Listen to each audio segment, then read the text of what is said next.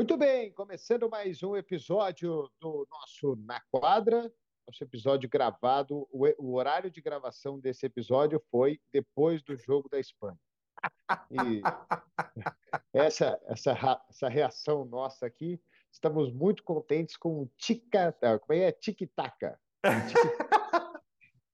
Ganharam um ticket para casa. Parabéns. Que grande é. momento! E vamos explicar também, né? Para o pessoal não achar que a gente tem bronca da Espanha. Não, não é isso, não. A gente tem bronca aqui, é de um técnico que chega lá e fala que só o time dele joga futebol, entendeu? Exato. Pô, baixa sua bola, baixa sua bola, amigo. Porque o, perde. O, objetivo de futebol é fazer gol, não é ficar trocando passe no meio de campo, não. Isso, não ganha quem trocar 3 trilhões de passes não contam como gol. Né? Parece. E, e o Brasil. Fala, o Brasil vai continuar dançando, vai continuar fazendo dancinha, vai continuar dançando a dança do pombo, a dança do não sei o quê, dança do não sei o quê. O Tite vai continuar dançando, o Rob Keane vai continuar xingando e o Brasil vai continuar dando show, pô. Vamos ganhar essa Copa. O Brasil vai ganhar essa Copa, cara. Eu também tô achando, Aria. Estou ficando cada vez mais otimista. Mas eh, eu fico pensando aí, o pessoal tá, tá reclamando. A gente já vai pro basquete já, tá, gente? Porque Copa do Mundo a gente é, também já... se empolga aqui, tá? Pois é, é. é. Então é o seguinte, eu fico pensando, se esse pessoal que está reclamando das dancinhas jogasse contra o Viola, o Paulo Nunes, o Viola saía fazendo porquinho, o Paulo Deus. Nunes escondia a máscara no calção, cara, para colocar a máscara. Quem que foi o jogador que, foi no, no, no, orelhão ali? Ele fez o gol e foi falar no orelhão, Acho... pô, que, que orelhão no Maracanã. Foi, foi, foi, o, Val, foi o Valdeir? Eu não lembro se eu foi o Valdeir, o jogador do Botafogo, não foi? Mano, eu lembro era maravilhoso. Aí era maravilhoso ter um orelhão no Maracanã, né? Isso aí era fantástico. Outro dia eu vi um orelhão, me causou uma estranheza danada. Eu fui pesquisar, curiosidade aí para o nosso para o nosso telespectador ouvinte do Na Quadra, não tem nada a ver com basquete, mas lugares onde são obrigados a terem telefone público: hospital, cemitério, é, delegacia aeroporto, tem mais um. Rodoviária, então, os únicos lugares que você vai encontrar um telefone público né, aí, nesses, nesses lugares. Curiosidade aí, porque na rua não tem mais. Né? Pois é, então você imagina só esses caras jogando contra essa galera. Que o cara, é. ah, pô, vai lá e faz uma dancinha. Né? Você imagina o cara ia fazer o gol contra, contra a Espanha, ele ia sacanear o rei, pô. Ah, é assim que a gente é, entendeu? Não, e mais, cara, nem, nem isso você vê, você vê, se for sacanear o rei, até crítica vai, né? Porque aí você tá sacaneando, mas agora o negócio é inofensivo, porque não ofende ninguém. Não. A dança do pombo ofendeu quem? Ninguém, nem o pombo. Nem o pombo. É, nem o pombo. Ah, lá pro inferno. Vamos, Brasil, vamos lá. É, Guilherme Giovanoni, o, que, que a gente vai falar mesmo? Sobre o começar com o Boston Celtics, é isso, Tavu? Não. não, que o Boston Celtics a gente vai falar muito ainda. Né? Vamos falar de quem pode ser que a gente não fale mais. Não, tô brincando. Eu acho que o. Vamos, vamos começar com o Zion? Vamos começar com o Zion, então, porque o New Orleans Pelicans tá, tá brigando, é o quê? Terceiro lugar no, no Oeste hoje, segundo. subindo segundo no, segundo no Oeste? Segundo, a, a meio vitória jogo. Deixou a meio jogo do Phoenix. É isso, meio. Exato, a vitória é verdade. O Grizzlies tem uma derrota a mais, né? 15-8 para os Pelicans, 15-9 para Memphis, essa derrota aí, essa vitória última contra os Nuggets, né? É, o time agora está meio jogo atrás do Phoenix Suns, oito vitórias nos últimos dez jogos. É um time que o Zion está fazendo história, né? Porque esse, esse negócio dele, os primeiros 100 jogos dele, batendo recorde e tal, é, a amostragem é pequena ainda, porque ele também se machucou bastante, mas agora ele mais magro, mais, mais atlético, realmente o cara chama real, muita atenção, não é, não é só aquele bebê gigante que a gente via jogar lá em Duke, né? A gente vê um jogador completamente diferente, Guilherme. Exato, Ari. Últimos quatro jogos para ele, média de 31 pontos, né? E também aproveitando o fato de que dois desses quatro jogos o Jay McCollum não estava, E se eu, não, eu não quero falar uma bobagem, mas os quatro jogos sem o Brandon Ingram também. Né? Então ele daí assumindo o total protagonismo ofensivo da equipe, né? Mas a gente tem que falar do time do, do, do Pelicans, né? Que é um time bem montado. Né? Demorou para esse time vingar, vamos dizer assim, vingar no sentido de é, da liga, de, de, construção mesmo de time, né? Então Uh, você vê que tem, é, era um time muito jovem, né? Porque você tinha o Brandon Ingram, você tinha o Zion, muitos problemas de lesão, né? Mas pouco a pouco o time foi sendo construído e é, é, é interessantíssimo uh, como ele foi montado, né? Porque daí você tem o Valanciunas que vem no lugar de Steven Adams, né? Achei uma excelente troca.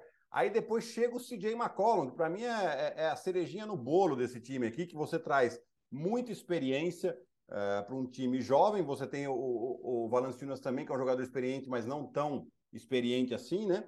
Uh, e você tem um armador com um ponto na mão, mas que tem capacidade de colocar a bola na mão desses jovens talentos. Né? Então, é, é um time bastante interessante. Se a gente pega a história da temporada passada, eles começam uma vitória e 12 derrotas. E com um técnico novo, né? o, é, o Willie Green, que ele era assistente do Monte Williams lá no, no Phoenix Suns, só que com paciência, com paciência, ele foi colocando o time para jogar da maneira que ele queria, né? Sem colocar muito jogador em isolation, né? Você vê que o time roda muito bem a bola e defensivamente é um time bastante sólido também, né? E aí na temporada passada eles acabam chegando no play-in, né? Que, é, que já era difícil de acontecer. E chegaram nos playoffs, perderam para o Phoenix Suns por 4 a 2 deram, deram um trabalho danado para o Phoenix Suns ainda.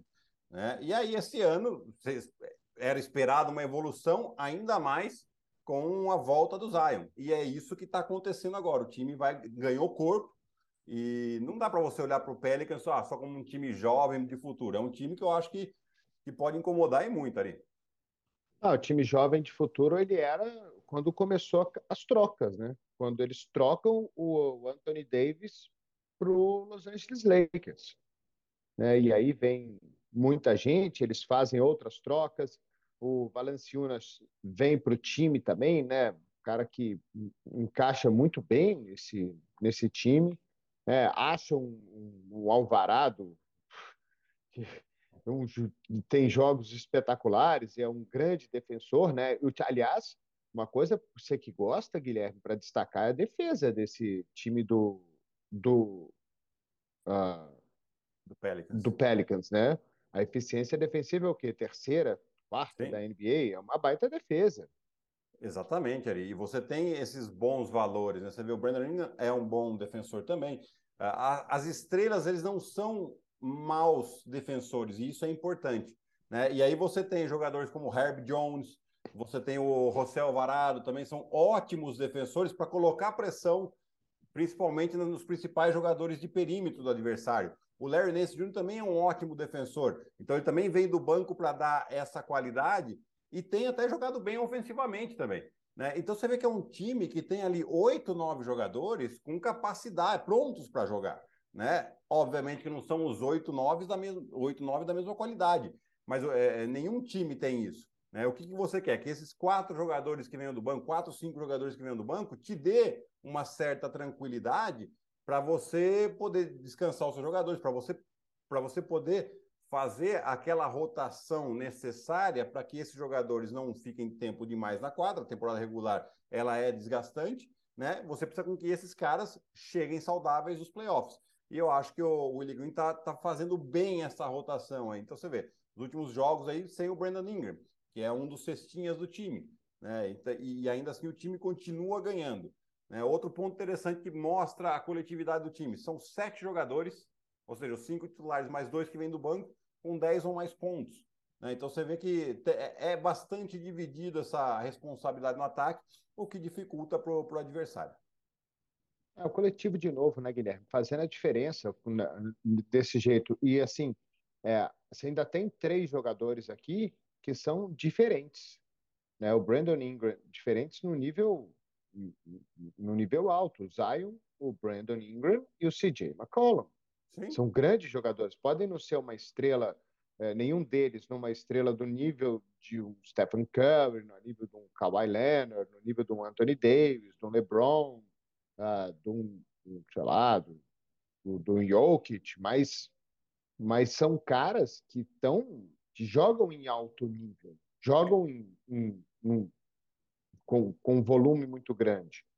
Então você tem um coletivo e peças que são decisivas, porque em, em momentos decisivos a bola pode cair na mão de qualquer um desses jogadores para decidir. Né? Então é uma vantagem muito grande que o Pelicans tem aqui. A gente precisa ficar muito de olho nesse time. Né? O Memphis tem esse coletivo também com uma grande estrela. Né? O Phoenix Suns também tem esse coletivo com uma grande estrela. Né? São esse, o, o Golden State tem, nem se fala. Né? Então vamos ficar de olho porque é um time que está tá, tá subindo cada vez mais e subindo quietinho, né? Porque ninguém fala muito no New Orleans Pelicans. O, o, não está nele o foco, está nos outros. Então eles estão jogando o basquete deles, quietinho, oito vitórias nos últimos dez jogos, com bons jogadores, com bom elenco, jogando bem defensivamente, com bom técnico. Vão dar já deram trabalho no ano passado com um time meia bomba, e agora, com a principal estrela de volta e jogando em alto nível, eu é, sei lá, eu... o teto é o céu é o limite para esse time aí. Porque não também, pode chegar muito longe. Também acho, ali, também acho que a gente. Que, é, nós, nós falamos isso um pouquinho na, antes de começar, né? Se tinha um time que poderia ser uma surpresa, mas talvez não fosse tanta surpresa assim, era esse Pelicans. Né? Porque ele, essa mescla de juventude com experiência que eles têm, é bastante interessante. Né? Você tem um Devante Graham no banco que é, a gente viu esse, esse cara fazer jogos de 30 pontos com frequência em Charlotte. Né? Você tem o Valanciunas, que é outro jogador que tem, tem 30 pontos na mão, se você precisar. Né? É... 12, 15 rebotes. Não, e o rebote dele ali é fantástico, né? Ou seja, um jogador que, além de tudo, você pode, né, é um jogador que tem capacidade para defender um Embiid da vida, um Jokic da vida próximo ao aro, né? Não estou falando que vai parar, mas que é um cara grande e que tem, tem peso suficiente para isso. Né? Ah, mas você tem um cara que joga de cinco mais leve, você põe o Larry Nance, jogador mais atlético. Então ele tem essas possibilidades também de colocar um time mais pesado quando precisar, um time mais leve quando precisar. É, e, e, e, de novo, no ano passado, depois de um, começo muito difícil de temporada, já chega nos playoffs e já dá um trabalho danado ali para Phoenix, que era o, o melhor time da fase de classificação. O que, que esse time não pode fazer se ele chega no playoff com uma vantagem de quadra? Eu acho que pode ir longe mesmo. Vamos esperar, vamos ver aí, né? A temporada ainda está bastante no começo, né? Mas de qualquer forma, os Pelicans aí com 15 vitórias e 8 derrotas, né? aproveitamento sensacional meio jogo atrás, eles têm uma vitória a menos, na verdade, do que o Phoenix Suns, né? Em termos de derrota, os dois são os que menos perderam aí no Oeste, com oito derrotas cada um. Né? Então, é um retrospecto muito bom. Phoenix perdeu na segunda, né? Perdeu na segunda. Tava, jogou contra Dallas, perdeu, né? Perdeu. Então, perdeu é, desde então, o começo do jogo. E aí o Pelicans agora no próximo, vamos ver a sequência do Pelicans aqui só para a gente. É o próximo ver, jogo é Pelicans, contra Detroit na quarta. É, e aí dois jogos contra o Phoenix Suns seguidos, né? É que vai ser sensacional, né? Porque assim o Phoenix na quarta-feira tem uma parada muito dura que é o Boston Celtics, apesar de ser em casa, mas Boston para onde vai tá passando o carro. Né? Semana... É, essa segunda detonou, detonou o Toronto. O Jason ah, Tatum jogou barbaridade. E no domingo ganhou do. No domingo ganhou do, do, do Brooklyn Nets fora de casa também. É, o Brooklyn está jogando melhor, mas o Boston foi lá e defensivamente conseguiu parar muito bem esse time do Brooklyn. Então, tem, tem três paradas muito duras aí o Phoenix Suns, que está sem o Chris Paul, e tá sem o Cameron Johnson. Quem também não jogou foi o, o Torrey Craig nos últimos jogos. Tá sofrendo com algumas lesões aí o time do Phoenix, então pode ser uma oportunidade aqui para que o Pelicans assuma essa liderança, mesmo que seja temporariamente, já é um, um grande sinal, né? A gente está no começo, é verdade, mas a gente já passou mais de 25% da temporada, né? Começo, começo, é. mas já está indo. ah, se daqui a pouco esse time tiver, sei lá, 23 vitórias e 11 derrotas, né, já começa a ser algo nos primeiros na primeira metade da temporada é uma gordura muito grande que esse time economiza para fugir de play-in definitivamente e brigar para ser entre os quatro primeiros e ter mando de, mando de quadra pela primeira, na primeira rodada dos playoffs. Uhum. Né? Então, esse começo de temporada, ele é, de novo, né, fundamental para esses times que não são tops. Né? Times que não estão, por exemplo, acostumados a vencer nos playoffs fora de casa. Porque se o Golden State Warriors for sexto do, do Oeste e jogar contra o terceiro, que seja o, o Memphis, né? você não dá um favoritismo tão grande assim para Memphis. Não pode. Né? É um time que é muito experiente, que é muito, muito campeão, que sabe Sim. jogar fora de casa, que sabe ganhar em playoff. É, então, para os Pelicans faz muita diferença ter esse mando de quadro e jogar quatro jogos se precisar. Até porque New Orleans, vê a geografia do negócio também, viu, Guilherme? Porque assim, uhum. onde é que está New Orleans, cara? Tá no... New Orleans está do lado, tá, tá do lado leste, não está no oeste, né? Eu tô, tô, dizendo assim, é um dos times que mais viajam com Sim. jogos jo, que viaja para Califórnia um monte de vezes para jogar. Sim. Né? Viaja para, sei lá, bom, tem Sacramento, Clippers, Lakers, Minnesota. É Minnesota, tudo, tudo longe. É. Tudo longe. Você acha que viagem não desgasta? Pô, você vai viajar? Pô, viajar. Estados Unidos é gigante. Cada voo de cinco horas e meia, seis horas de voo. É longe, cara. É um... você, você joga hoje, viaja amanhã para jogar no outro dia. Pô, um saco isso. É, não. É, então, e... assim, até a geografia atrapalha os caras. Pois é. Pois é, mas eu acho que eles estão tão sólidos, né, Ari? Eu acho que isso que é importante. Né? Começo, alguns jogos ainda é, deram umas bobeadas, mas no começo da temporada é normal, né? Esse começo de temporada ele é inclusive usado pelas equipes para entrosar. Né? Tanto que os times que saem na frente geralmente são os times que mudaram um pouco de uma temporada para outra. Né? É, isso é sempre bom a gente estar tá atento. É, então, agora que, eles, que os times estão engrenando um pouco melhor, esse é um time que eu vi algumas vezes jogar, me pareceu muito sólido e tô, tô curioso, de verdade, tô curioso para ver o que eles podem fazer nessa temporada ainda. Eu estava falando, Gui, fui pesquisar rapidinho aqui, o tempo de voo de New Orleans até Los Angeles, quatro horas e meia. Quatro é. horas e meia é o tempo de voo de São Paulo a Manaus. Sim. Sim, é, então longe. imagina você como, você como jogador, você joga no Rio de Janeiro, tá jogando no Corinthians, aí você acabou de jogar. Uhum. Jogou no Corinthians, aí você vai jogar contra o, o, o você vai para Campina Grande. Flamengo no Rio de Janeiro e depois vai para Manaus jogar. É. É, pô, você chega, você chega bem destruído, né? E jogo todo dia, né? Então, bom, enfim.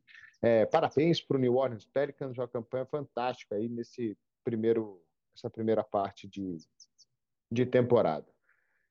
E o Anthony Davis, quer falar dele? Porque o cara tá brilhando, jogo de 55 pontos, tá o Lakers se recuperando, oito vitórias e duas derrotas, ainda tá lá atrás, né? Nos últimos dez jogos, ainda tá em 13 terceiro, ainda tá só na frente de Rockets e Spurs, né? Que não é tão difícil assim.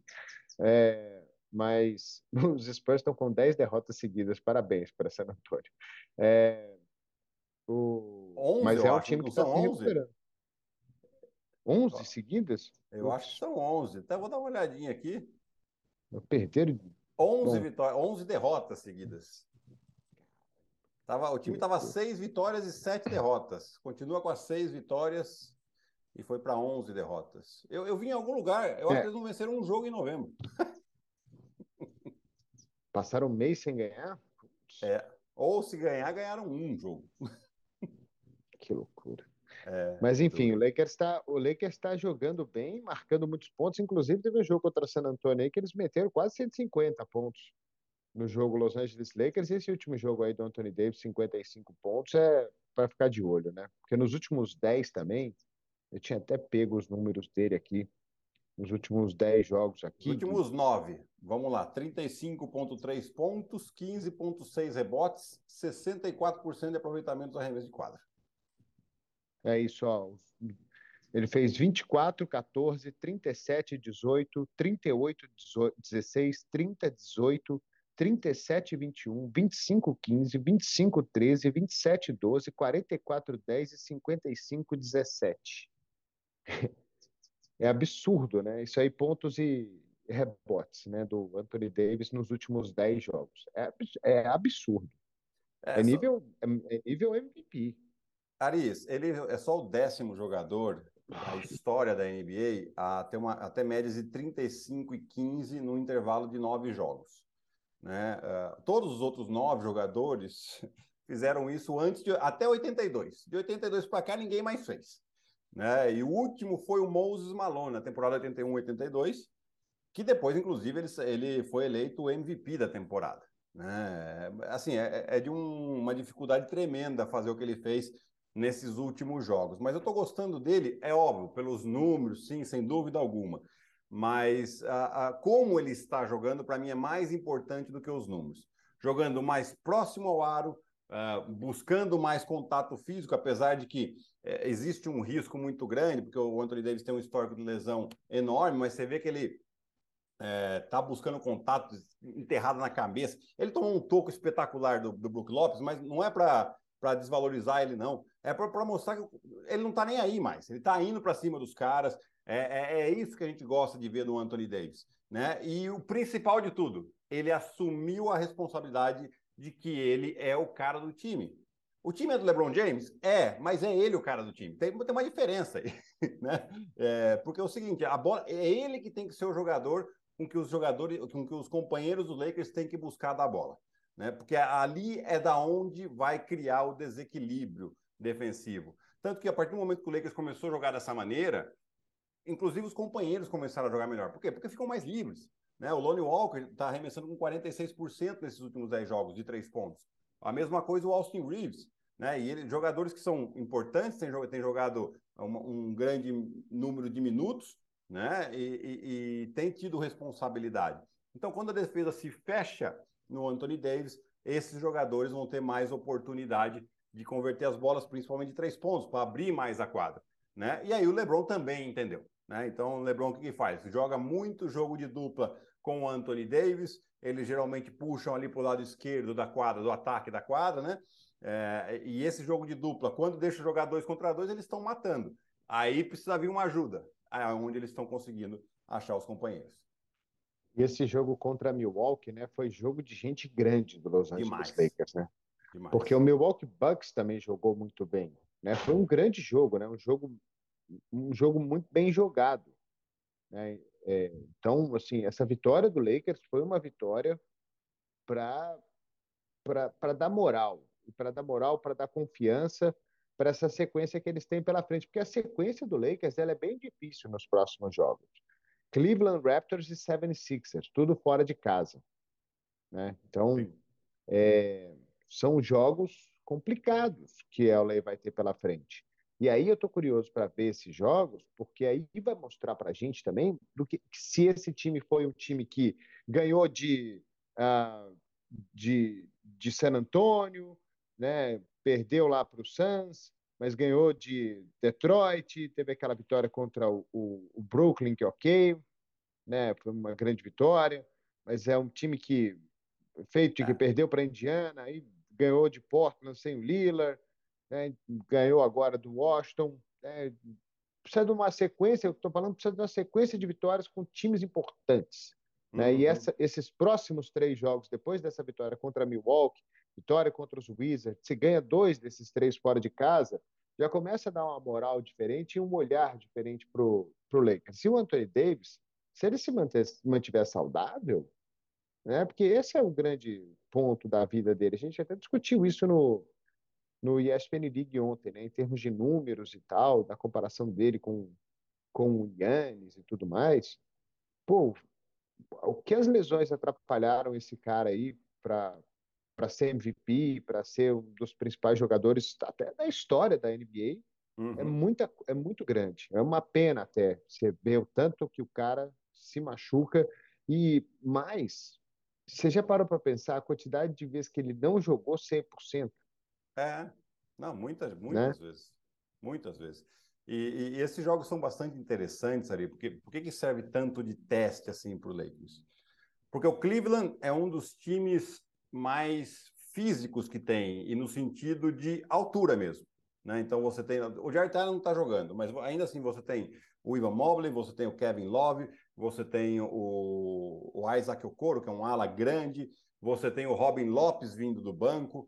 Né? Então é um time que está protegendo bem demais o garrafão. É verdade que o Anthony Davis já foi bem contra o Milwaukee Bucks, que era um, outro time tão bom quanto, né? Mas aqui nós vamos ver um time mais jovem, mais saudável, vai ser um bom teste. E contra o Toronto Raptors, o Nick Nurse ele tem um, a estratégia de sempre tentar anular o principal jogador do outro time, né? Ele, ele faz defesas duplas, uh, uh, ajudas muito rápidas, e é o que provavelmente eles vão fazer com o Anthony Davis. Então, são duas defesas muito interessantes que ele vai enfrentar né? E, e vamos ver como ele reage. Está no bom momento, está com a confiança lá em cima também, né? E isso, e, esse que vai ser legal de ver esse duelo. Mas você falou bem, assim, no início dessa sequência de oito vitórias em dez jogos, foram uma vitória contra Detroit, três contra San Antonio Spurs, uma contra o Brooklyn em casa, né? O Brooklyn ainda meio bagunçado. Que ok, a gente falou isso no League agora já está tendo vitórias mais importantes. É, por mais que o Washington tá, tá numa sequência ruim, tem um time que está jogando bem. Você tinha o Caio Kuzma lá que era viuvona, jogou bem. Aí depois, obviamente, o Bradley Bill machucou durante o jogo e, e teve que sair. Mas era um time é, difícil de jogar fora de casa. A vitória contra o Milwaukee foi gigantesca, né? Então eles estão aí. São dois jogos fora de casa de uma sequência de seis que eles saíram vitoriosos e saíram com confiança muito alta. Eles podem continuar nessa evolução e agora dois testes importantes. São três, depois tem Filadélfia também. Mas eu acho que essas duas defesas que eles vão enfrentar agora aqui vão, vai ser bom para a gente ver qual é o real nível do Lakers. E uma pergunta para você, Gui. Esse, esse nível que ele está jogando, quanto isso ajuda o LeBron? Eu acho que ajuda muito, né? Porque assim, é, o LeBron já entendeu que não adianta mais ele ficar pontuando em primeiro, segundo, terceiro, quarto. Né? Ele tem que, e, ele fez muito bem isso contra o Milwaukee. No último quarto, ele também colocou a bola embaixo do braço. Ele e o Anthony Davis. Né? Mas ele mais no último quarto, porque ele sabe que ele não tem mais essa a, a, a saúde, né? não tem mais a idade para jogar os quatro quartos no, no alto nível. Né? Então, quando você tem um companheiro seu que tá, pô, tô dando a bola nele, ele tá cumprindo ali e tá mantendo a gente na frente, eu vou, vou tranquilo aqui. Da hora que eu precisar, eu engato a quinta marcha e vou também e vai fazer com que o LeBron também não, não, não se desgaste tanto e possa chegar mais saudáveis, mais saudável quando conta. E vai ser lá na frente se esse Lakers conseguir entrar em posição de playoff. Pois é, mais um time para a gente ficar de olho, né? Porque, como a gente falou até no programa, né? Time que, com esses dois caras, em uma situação diferente, mas não pode tirar o mérito desse time campeão há dois anos, três anos, né? É, na, passa rápido na bolha, né? Então, uhum. cara, não dá para tirar o mérito do, do Anthony Davis e do LeBron James, mesmo os dois ainda já mais, mais velhos, né? Principalmente o LeBron. Mas vamos esperar, vamos ver o que, que o Los Angeles Lakers nos, nos reserva aí de emoção. Né? Uma grande franquia também, meio bagunçado, estava, continua talvez, está jogando bem. É, lá em Atlanta, o Trey Young brigou com o técnico. Né? O Nate McMillan falou que ele tinha que treinar e depois tratar o ombro. Ele falou que ia tratar o ombro, ele falou que não ia para o jogo, aí não foi para o jogo, aí ficou todo mundo procurando cadê o Trey Young. Ele jogou na sexta-feira e a notícia veio é, inteirinha. Né? Ontem ele já jogou também, mas também não foi bem. Hein? No primeiro tempo, acho que tinha feito o quê? Três pontos oito pontos, alguma coisa assim, estava tava terrível. Né? E o Atlanta perdeu em casa para o Oklahoma também. Então, é um momento complicado para o Atlanta Hawks. E ele não joga na sexta contra Denver, o time ganha. Ele joga ontem com o Oklahoma, o time perde os dois jogos em casa, né? É... mas assim, é... obviamente não é o Atlanta não é melhor sem o Trey Young. Antes, né? Do que eu falei, eu, eu fiz um comentário, mas não quis dizer isso.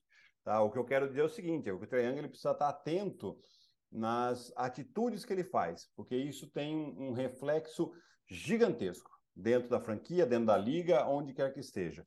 Né? Então, quando ele, ele fala para o técnico que ele não vai treinar, ele está ele tá desafiando a autoridade do técnico, do chefe ali dentro de quadra. Né? E isso para o grupo, aparenta muito mal. Né? Eu acho que esse tipo de coisa você pode. Não estou falando que você tem que abaixar a cabeça para técnico sempre e ah, não, é isso mesmo. Não, você pode sim discordar do seu técnico, é, mas existem maneiras de fazer é, esse tipo de coisa. Você se recusar a entrar num jogo, principalmente, né, a não ir a um jogo, eu acho muito grave. Você está desrespeitando não só o técnico, está desrespeitando seus companheiros, está desrespeitando a franquia. Né? Eu acho que você pode sentar com o técnico e depois conversar, tentar resolver da, de uma maneira um pouco mais tranquila, não dentro de quadra, quando o jogador está com o batimento ali, a, por mais que seja um treino de, de arremesso, o batimento está mais elevado, então está tá correndo mais, mais sangue no seu cérebro, você está com o sangue um pouco mais quente. É normal isso, tá? Então, você deixar correr isso é, acaba sendo um pouco complicado. No jogo contra o Oklahoma, Ari, é, ele estava mal, mas ele tinha dado um arremesso só no primeiro tempo. Né? Quando você viu o Triang dar um, um arremesso, dois arremessos no máximo no primeiro tempo, em, em um tempo de jogo? Né? Eu, eu, não lembro recentemente de ter visto isso. Né? Então, sabe, ele está querendo mandar alguma mensagem para o técnico, para a franquia. Quando, o jogador, quando faz isso, ele está mostrando: ó, você está na minha mão. Né? Eu, eu, já tive uma vez um companheiro é, que estava na Itália, ele era o, o cestinha do time e, e no, o, o, o, técnico, aliás, o dono não tinha concordado com ele uma coisa, não tinha permitido ele, ele voltar um pouco mais cedo para casa e tal. Ele ficou praticamente o jogo todo quase sem arremessar nenhuma bola. Ele foi arremessar a primeira bola dele no último quarto. E todo mundo viu isso. Todo mundo viu. Quer dizer, ele queria passar um recado ali. Né? Então isso não é legal. O Trae ele, ele é um craque é, eu adoro a personalidade dele porque ele, ele não tem medo, ele desafia, ele vai. Quarta-feira tem jogo do Atlanta no Madison Square Garden, a gente vai ver o que é o Trey Young, porque ele gosta desse ambiente mais hostil em relação a ele.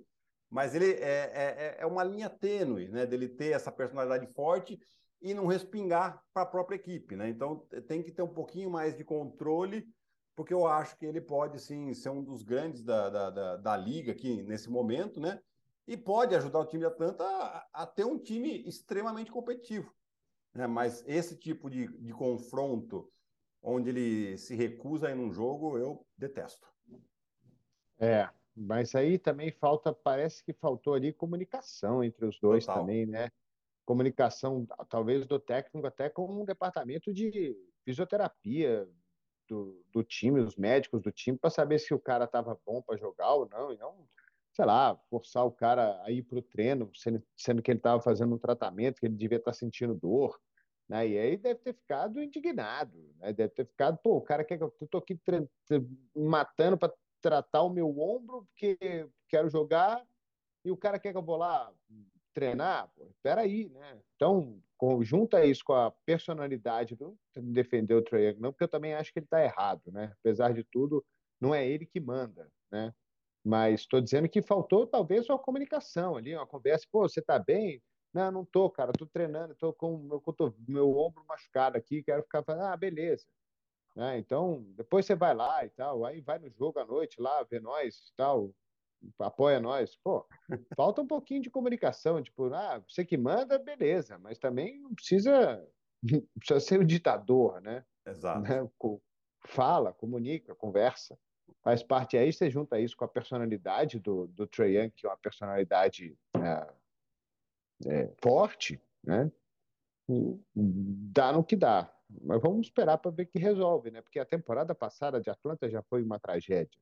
Uhum. Né? E é um time bom, não é um time para ser trágico como foi no ano passado. Esse jogo em Nova York é legal porque o Trae Young até recebeu voto para ser prefeito lá de Nova York. é verdade isso. Sensacional. Aliás, que rodada dupla nessa quarta, hein, Ari? Você tem Knicks e Atlanta no Madison e Phoenix e Celtics lá em Phoenix, no Arizona. Vai ser sensacional. E, e outra baita rodada dupla também na sexta, hein? Porque o primeiro jogo. Peraí que eu tô. Ah, Philadelphia Lakers, né? Que nós falamos aqui. E o segundo jogo nós temos Dallas Mavericks e Milwaukee Bucks. Ou seja, tem Embiid contra Anthony Davis e tem Luca Doncic contra Yannis. Olha que beleza. Maravilha, Gui. Então é isso, né? Gravamos, começamos falando de futebol aqui, porque a gente gravou o podcast na terça-feira, logo depois de Espanha e Marrocos, entre uh, no intervalo que tinha para o jogo de Portugal contra a Suíça. Esse aí a gente ainda não sabe o resultado, porque o jogo vai começar daqui a pouco, depois da gravação. Nós vamos torcer para quem, Guilherme, aqui? Ah, eu quero, eu quero sofrimento. Eu... sofrimento dos outros é mais da hora. Pois é, contra a Suíça é sofrido mesmo. O Brasil sofreu para ganhar da Suíça, né? Os caras defendem até não poder mais, pô. Pois é, pois é. Então, o que que passa Portugal, né? Mas aí Marrocos passa. Pronto. Aí ele pega Pronto, Marrocos é na semi. Não, na semi na ou nas quartas? nas quartas. Na semi é, é não, nas quartas agora é Croácia, né? Aí depois. Ah, não, eles estão do outro lado, gente. Eu tô louco. Eu tô é, louco. joga contra a Argentina e aí, no final das contas, podemos pegar Marrocos na final. Na final. Olha só que da hora. é. Mas eles iam ter que ganhar da França também, parece. Viu? Pois é. Ou da Inglaterra, né? Não sei quem vai ganhar, se França ou Inglaterra. Bom, enfim. É, vamos que vamos. Na Sona Quadra volta na próxima semana. Valeu, Gui. Um abraço, Ari. Até a próxima. Tchau, tchau. Valeu, galera. Um grande abraço e até semana que vem. Tchau.